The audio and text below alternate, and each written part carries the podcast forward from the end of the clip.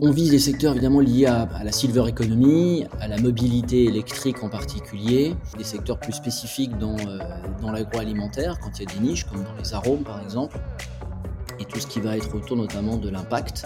On retrouve toujours les mêmes ingrédients, une, une spécificité dans un, dans un marché donné, des drivers de marché, une forte complémentarité et complicité avec le dirigeant, et un accompagnement extrêmement proche euh, pour développer la société. Bienvenue sur Private Market Square, le rendez-vous de l'investissement sur les marchés privés et le capital investissement. Je suis Yann Charer, cofondateur d'Airfund. Que vous soyez débutant ou expert, gérant de fonds, conseiller en investissement ou investisseur, découvrez les coulisses de l'investissement sur les marchés privés, les stratégies des meilleurs gérants, leurs spécialités, leurs axes de différenciation. Découvrez comment le capital investissement, l'immobilier ou l'infrastructure permettent de dynamiser vos portefeuilles d'investissement en y apportant de la diversification et de la performance. Alors, si vous pensez que ce podcast est fait pour vous, abonnez-vous. Bon épisode à tous. Bonjour Pascal, je suis très heureux de pouvoir euh, t'accueillir dans ce nouvel épisode de Private Market Square. Bonjour, enchanté également. Alors Pascal, aujourd'hui on va on va discuter, on va parler de d'Arcanum, hein, de votre de votre nouveau fonds euh, notamment. Euh, je rappelle à nos auditeurs que ce podcast, euh, dans ce podcast justement, on met en lumière des équipes, des hommes et des femmes qui sont des, des acteurs essentiels dans la vie et la croissance des entreprises, et notamment à travers à travers le capital investissement. Euh, donc aujourd'hui, on va parler plus particulièrement de, de capital transmission avec avec toi, Pascal et puisqu'Arcanum lance euh, son deuxième fonds de, LBO. Euh, donc Pascal, tu es le CEO d'Arcanum. Euh, tu vas évidemment pouvoir nous parler de ce nouveau fonds, mais avant cela, j'aimerais que tu nous présentes l'équipe justement d'Arcanum et votre votre expérience en, private equity. Oui, bien sûr. Alors l'équipe est, constituée de, de, personnes qui ont toute une expérience opérationnelle, c'est-à-dire qui ont toutes dirigé euh, une TPE ou une PME. Et ça, c'est une vraie différence par rapport au marché, euh, une parmi d'autres sur lesquelles on aura l'occasion de revenir, euh, puisque ce ne sont pas uniquement des operating partners dans un monde de, d'équipes essentiellement formatées financiers, mais des gens qui ont avant tout une formation opérationnelle et une expérience opérationnelle forte dans la TPE et la PME et qui ont même été euh, assujettis à des euh, sujets de transmission, que ce soit à travers les entreprises familiales qu'ils ont reprises et transmises, ou à travers une expérience entrepreneuriale tout simplement. Voilà. J'ai moi-même euh, fait dix ans dans l'investissement et dix ans en tant que dirigeant d'entreprise sous LBO avec des fonds dans le cadre d'opérations de transmission, ce qui évidemment donne une, une, une coloration et une approche extrêmement différenciante vis-à-vis -vis des dirigeants qu'on approche et qui sont dans une situation de transmission de leur entreprise. Vous parlez euh, finalement, vous parlez le même langage qu'eux, puisque vous avez été à leur place. Euh, oui, c'est exactement ça. Euh, le, la proximité, l'approche et le, finalement l'orientation des questions et des sujets de conversation les rassure immédiatement, puisqu'il y a une sorte de, de mimétisme et de partage d'expérience quand on a été aux manettes on a évidemment des questions qui sont totalement différentes de, de, de ce que font les, les financiers. Bien sûr, on va traiter des aspects financiers, il en faut, mais on va avant tout euh, s'intéresser à la, stratégie, à la transmission, à la pérennisation de l'entreprise et à ses perspectives de croissance euh, dans, le respect d'une culture d'entreprise et d'un ADN euh, qui a été souvent façonné par le ou les fondateurs avec lesquels on échange. D'accord. Alors, quelle est la, quelle est la thèse d'investissement d'Arcanum? Alors Arcanum investit sur euh, des TPE-PME, c'est-à-dire des entreprises globalement euh, dont la valorisation est comprise entre 5 et, 80 millions, avec un cœur de cible entre 10 et 40 millions d'euros. Euh, souvent ce qu'on appelle des opérations primaires, c'est-à-dire des sociétés qui n'ont jamais eu précédemment d'opérations de, transmission de fonds au, au, capital. entreprises qui sont rentables, en croissance, et pour lesquelles on a identifié un vrai savoir-faire, dans une niche et euh, pour lesquels il y a également des perspectives de concentration, c'est-à-dire on va mener, on va mettre en place des, euh, des opérations de croissance externe pour finalement dérisquer l'entreprise et en termes de management et en termes de taille, de rentabilité, de chiffre d'affaires. D'accord. Et j'avais une question parce qu'on on l'a pas précisé. Vous intervenez en majoritaire ou en minoritaire? Oui, alors principalement en majoritaire. On peut être de manière exceptionnelle minoritaire, mais on sera le, premier actionnaire financier en général juste derrière le management. Euh, ça, a pu, arriver deux fois sur les, les 11 opérations qui ont été déjà réalisées euh, sur le premier fonds et, la première qui a été faite sur le fonds numéro 2. Euh, mais on est principalement majoritaire pour des questions à la fois de, moyens financiers, de, évidemment des personnes physiques reprennent euh, les entreprises et de taille d'entreprise évidemment, et aussi parce que ça nous assure euh, quand même la, une certaine maîtrise de la liquidité, même si tout se fait évidemment en harmonie et en accord avec le, management. Oui, bien sûr. Alors, euh, je comprends aussi que vous êtes une, petite équipe avec énormément d'expérience, mais vous appuyez sur un, un écosystème très complet et, très puissant, notamment pour, sourcer des deals. Oui, euh, effectivement, l'écosystème il est euh, il est extrêmement euh, varié. Finalement, c'est ce savoir-faire dans la dans la forte sélection et l'originalité du sourcing, qui est le fruit, comme vous l'avez dit, d'une expérience cumulée de plus de 50 ans de pratique tant au niveau opérationnel que financier de l'ensemble de l'équipe. Et donc, on a évidemment les réseaux plus traditionnels comme le sont les, les conseils en, en fusion-acquisition qui ont des mandats de vente, aussi à travers les cours euh, que j'ai la chance de pouvoir donner à HEC Repreneur, au CRA, euh, à la CPME euh, et au MEDEF, ce qui nous permet évidemment de sourcer à la fois des managers, des entreprises et finalement des opérations qui ne sont pas intermédiées pour lesquels il n'y a pas de mandat de vente, euh, parce que la confiance, la proximité, le discours qu'on va avoir avec ces dirigeants, finalement les rassure et, euh, et, et, les met dans une certaine confiance qui nous permet parfois de préempter des opérations de cette manière-là. Ok, c'est très clair. Alors, il y a évidemment la question que, beaucoup de nos auditeurs vont se poser, c'est la question du, timing. On sait qu'on est dans un environnement économique euh, un petit peu compliqué depuis, plusieurs trimestres, avec des, taux d'intérêt beaucoup plus élevés qui sont là a priori pour, euh, durer. Et euh, beaucoup se, se, posent la question finalement, est-ce que c'est le bon moment d'investir dans du LBO Qu'est-ce que Qu'est-ce que tu en penses toi?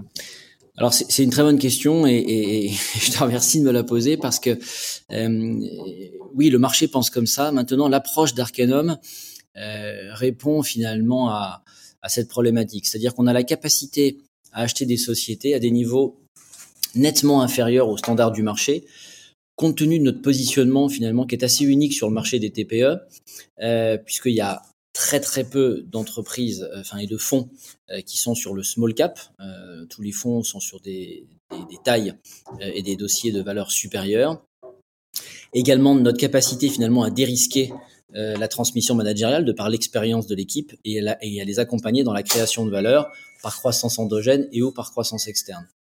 Ces phénomènes-là font qu'on achète en général beaucoup moins cher que le marché, 5, 6 fois le BE, et qu'en créant de la valeur, en dérisquant l'entreprise, à la fois dans sa structure de gouvernance, à la fois dans la capacité à, créer de la croissance interne et euh, à, à, intégrer des croissances externes, font qu'on va revendre l'entreprise sur des multiples de marché de 11, 12, 13 fois, même si ces multiples demain, compte tenu de l'évolution des taux d'intérêt, diminuaient, on achète suffisamment peu cher et on crée suffisamment de valeur euh, et on dérisque suffisamment l'actif pour en tirer, pour pour en finalement une plus-value euh, substantielle.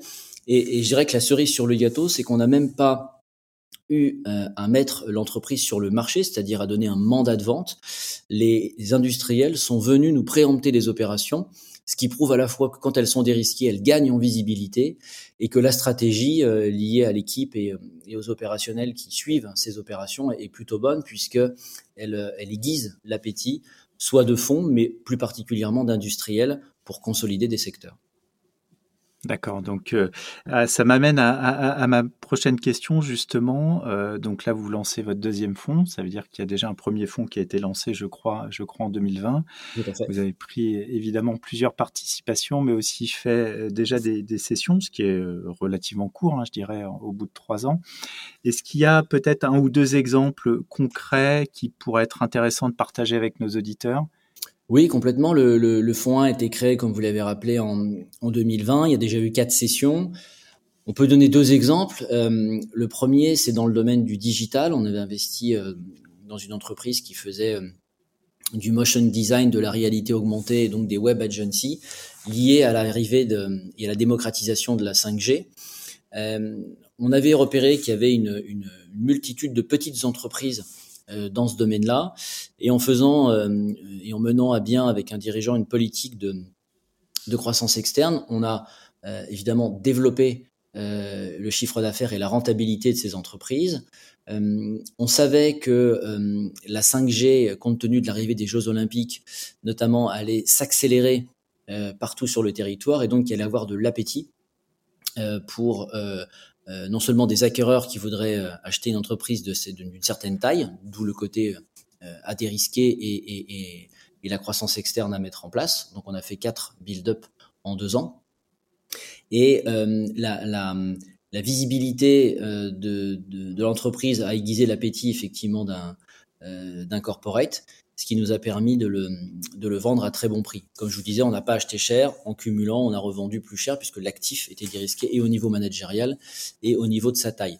Donc ça, c'est un, très bel exemple et on avait évidemment anticipé l'arrivée finalement des sous-jacents de ce marché c'est-à-dire de la démocratisation de la 5G, parce que les entreprises publiques comme privées allaient changer leur site internet et donc allaient mettre en place du motion design. C'est le cas de ce que fait Bouygues. Vous avez maintenant des vidéos où vous pouvez rentrer euh, dans, dans cette 5G euh, et visionner effectivement les savoir-faire des entreprises qui communiquent.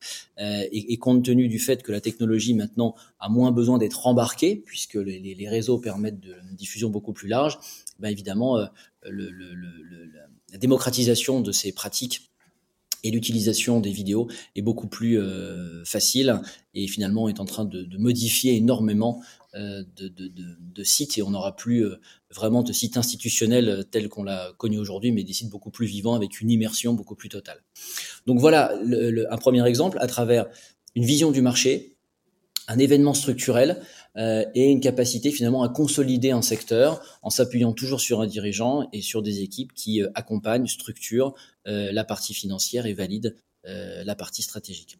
Donc là, on est venu nous chercher très très vite finalement. En deux ans, on avait mené euh, cette politique de croissance externe et on a pu vendre. D'ailleurs, Petite anecdote, le, le, le dirigeant euh, qui est sorti, euh, on est en train de regarder une nouvelle opération avec lui euh, dans un autre domaine, mais pour faire la même chose. Donc, ce qui prouve bien qu'on a une, un écosystème et une proximité avec nos dirigeants qui est extrêmement forte. Et ça aussi, c'est une vraie différence. On aura l'occasion d'y revenir. On passe beaucoup de temps avec euh, ces candidats avant de les valider et de travailler avec eux. Alors justement, en, termes de secteur, là, on a parlé d'un secteur effectivement euh, qui, qui, qui, est le digital. Quels sont les, les autres secteurs que, que, vous visez plus particulièrement à travers le nouveau fonds? Alors, on, vise des secteurs évidemment liés à, par exemple, à, la silver economy, à la, mobilité électrique en particulier, euh, on, des, des, secteurs plus spécifiques dans, euh, dans l'agroalimentaire, quand il y a des niches, comme dans les arômes par exemple, et tout ce qui va être autour notamment de l'impact. Euh, un exemple là-dessus, pour, pour illustrer une deuxième réussite du fonds, on avait acheté une entreprise qui était dans le recyclage des, euh, des matériaux pour le bâtiment.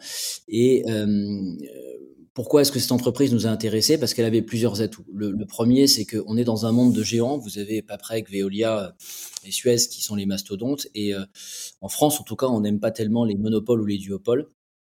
Et donc, ce challenger avait plusieurs atouts. Non seulement il était très bien noté par euh, ses clients, euh, qui sont aussi des, des, des très grands comptes. Euh, il avait une rentabilité exceptionnelle parce qu'il avait une proximité de la gestion de ses sites avec euh, son centre de tri. Et euh, le, le, le, point le plus important, c'est qu'on est propriétaire des terrains. C'est-à-dire que tout le monde veut de l'écologie et, et, et, du recyclage, mais personne n'a envie d'avoir un centre de tri à côté de chez soi. Donc quand vous êtes locataire de ces terrains-là, euh, à la fin du bail, très souvent, les mairies préemptent le terrain et vous devez déménager à, à, à 15, 20 ou, ou 30 kilomètres de là, ce qui évidemment euh, diminue énormément la rentabilité et la rotation de, de, de des, des, camions pour, euh, pour effectuer les tris. Donc le fait d'être propriétaire, le fait d'être challenger, le fait de répondre à la, à la future REP, donc à la réglementation euh, spécifique euh, de, de, ces métiers de, de recyclage euh, nous a conduit à, à, investir sur cette entreprise qui s'est énormément développée puisque les clients lui font de plus en plus confiance et qu'on cherche à avoir des challengers par rapport aux mastodontes que j'ai préalablement cités. Et on mène comme ça des politiques de croissance externe. Donc on a refait une deuxième opération en transmettant euh, cette euh, société à, un dirigeant que le fondateur a hum, trouvé et avec lequel on a passé un an avant de valider euh, le fait que c'était la bonne personne et auprès des équipes et dans le cadre de la stratégie. Donc on retrouve toujours les mêmes ingrédients, une, spécificité dans un, dans un marché donné, des drivers de marché, une forte complémentarité et complicité avec le dirigeant euh, et un accompagnement extrêmement proche euh, pour développer la société. Et euh, c'est hyper intéressant et merci de donner des, exemples concrets parce que je, pense que c'est très très parlant. En termes de géographie, vous investissez sur sur quelle quelle zone, quel continent et quel pays en particulier?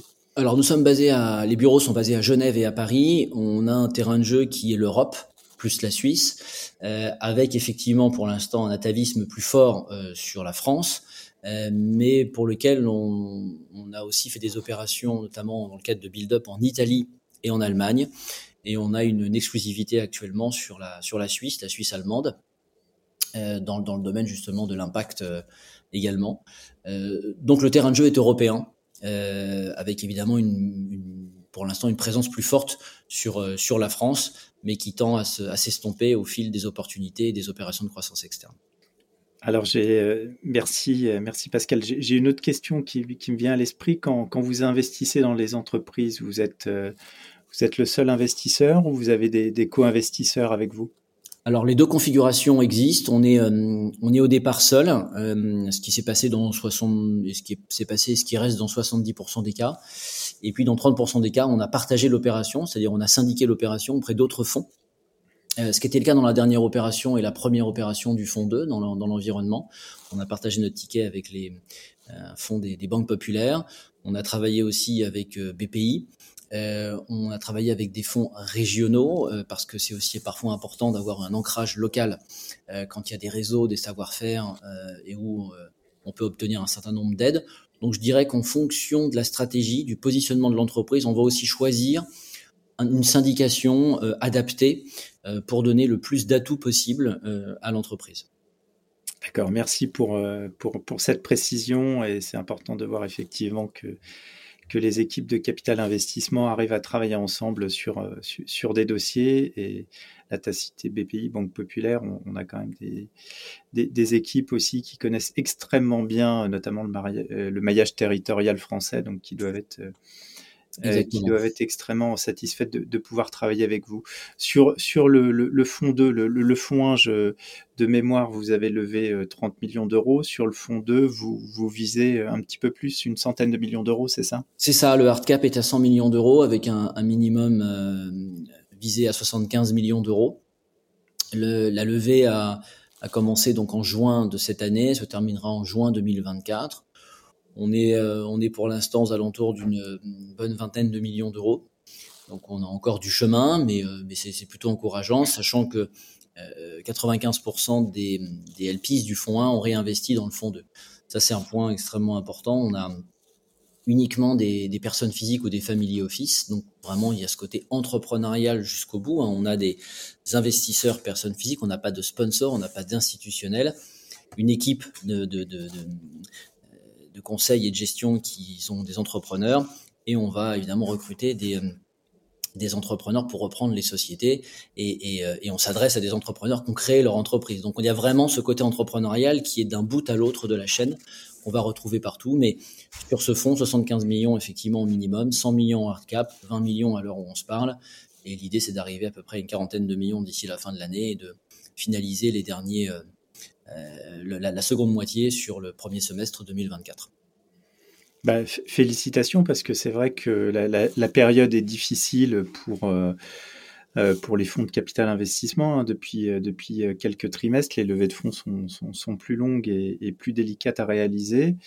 et, déjà avoir levé 20 millions uniquement sur des, des investisseurs privés et entrepreneurs sans sponsor institutionnel, c'est une très belle performance et je pense que ça prouve effectivement la, réussite du, modèle et du, premier fonds. Alors, on, comprend en filigrane que c'est un fonds qui s'adresse effectivement à des investisseurs, des investisseurs avertis qui sont principalement des, entrepreneurs, des clients privés.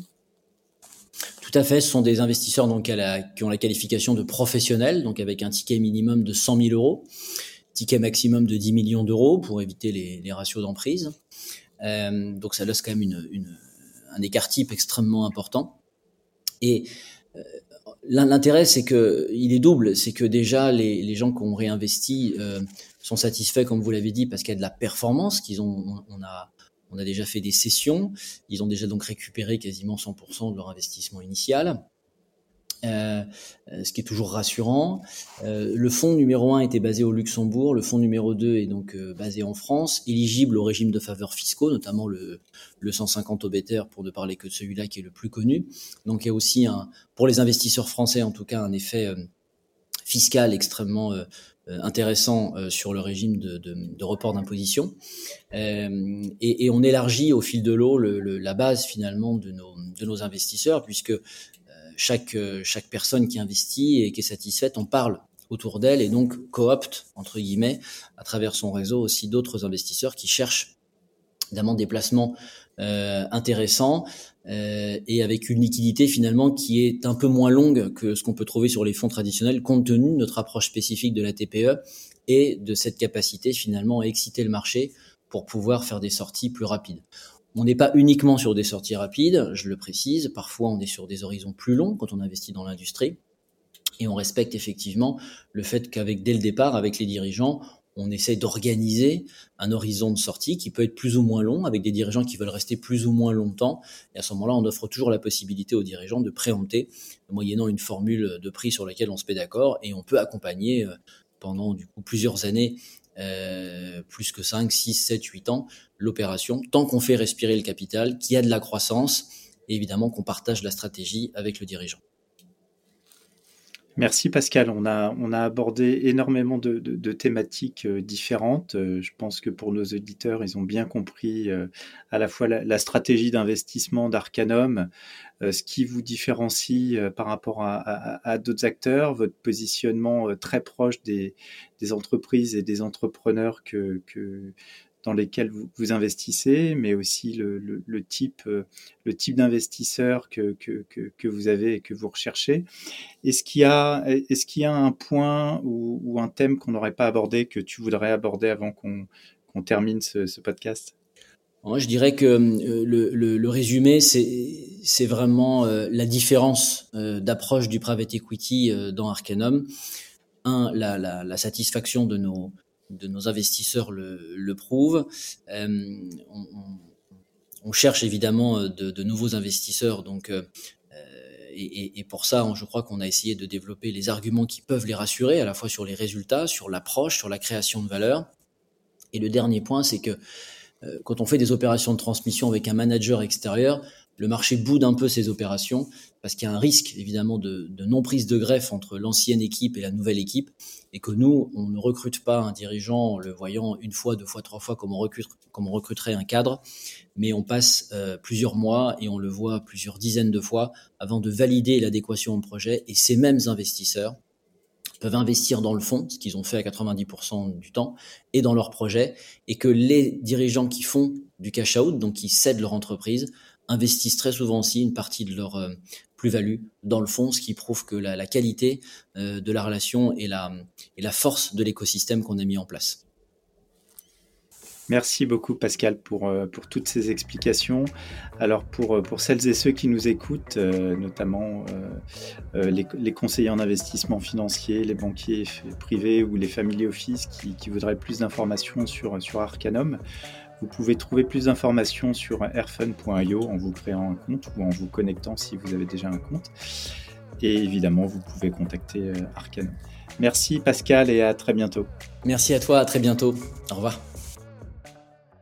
Merci de nous avoir écoutés. Pour en savoir plus, il vous suffit de vous créer un compte sur Airfund. C'est facile, rapide et gratuit. Si cet épisode vous a plu, n'hésitez pas à le partager ou en laissant 5 étoiles. L'accès à Airfund est réservé aux gérants de fonds, gérants de patrimoine et conseillers en investissement. Si vous êtes un investisseur particulier, n'hésitez pas à proposer à votre conseiller en investissement de s'inscrire sur Airfund et ainsi de vous proposer les meilleurs fonds du marché. À très bientôt pour un nouvel épisode de Private Market Square. Nous vous rappelons que l'investissement dans des fonds alternatifs comporte des risques, notamment de perte en capital et de liquidité. Les fonds investis peuvent être bloqués pendant une période de 10 ans. L'investissement dans les fonds peut être réservé aux investisseurs professionnels ou avertis. Merci de vérifier votre éligibilité. Les performances passées ne préjugent pas des performances futures et aucune garantie n'est donnée que les objectifs soient atteints. Enfin, toutes les informations présentées sont des opinions et interprétations propres à Airfund. Il ne s'agit en aucun cas d'une recommandation ou de conseil en investissement.